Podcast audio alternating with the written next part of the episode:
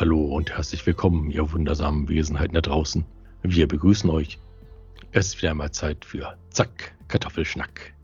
Heute mit einer neuen Folge von Psst, Lesung.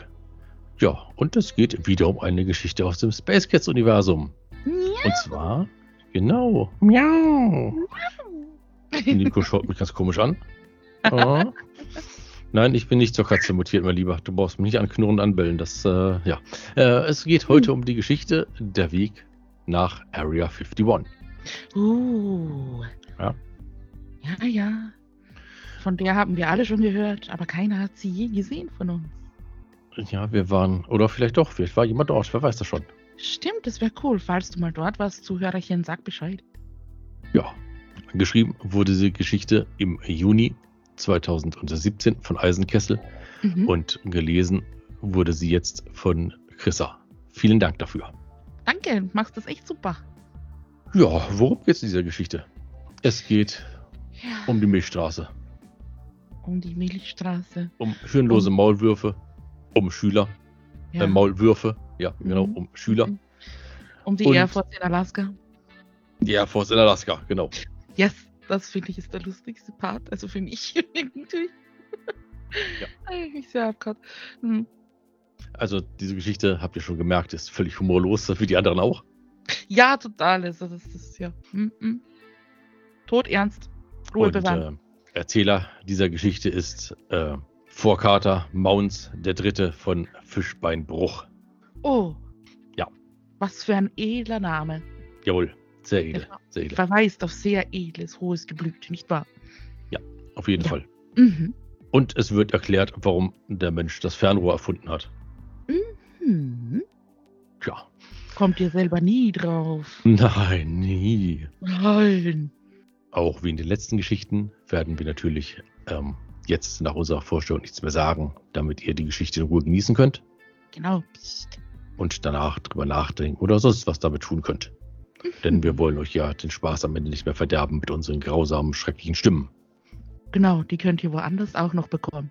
Genau, Mhm. vielerlei Worts. Aha. Ja, in diesem Sinne bleibt mir nur zu sagen, macht's Ja. gut und tschüss.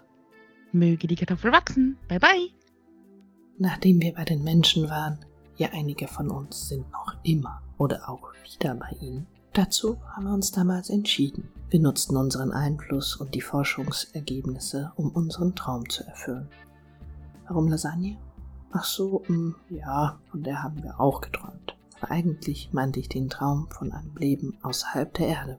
Es gab ja nach der Flucht mehrere Ansätze. Zum einen überlegten wir, unter die Erde zu gehen oder in die Tiefen eines Ozeans. Ja, natürlich wollten auch wir nicht unbedingt nass werden, und daher kam der Ozean nicht so wirklich in Frage. Unter die Erde wollten wir auch nicht. Tunnel graben, was sind wir denn? Hirnlose Maulwürfe? Nein, meine Schüler.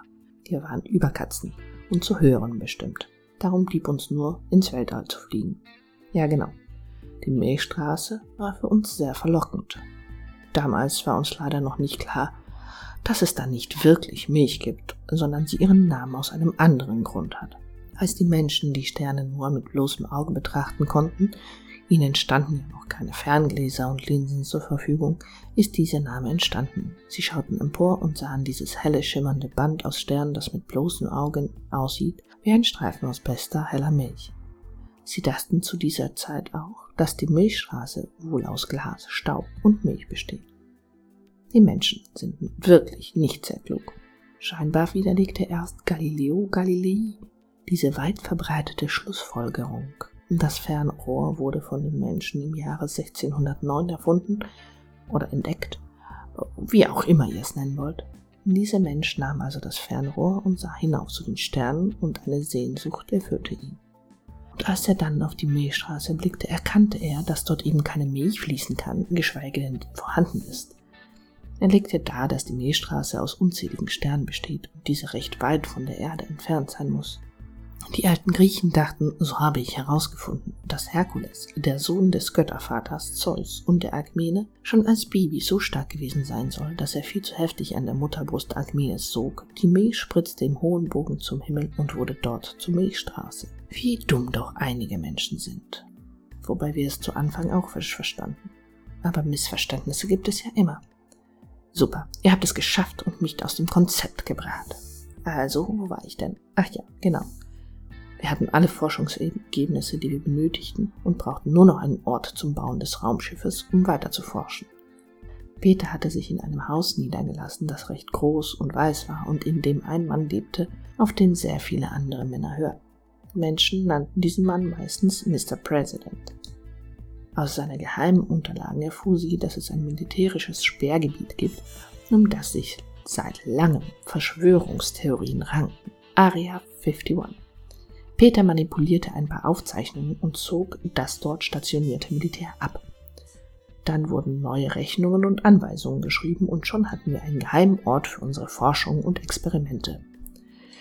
Ja, Peter hat das sehr gut in die Wege geleitet. Sie ist eben sehr viel schlauer als die Menschen und als wir. In Area 51 trafen wir uns dann zum ersten Mal seit unserer Flucht wieder. Darüber freuten wir uns sehr. Wir alle wussten, dass es nur diesen Weg gab und daher folgten wir Peter und Mu Xi zu unserer neuen Hoffnung.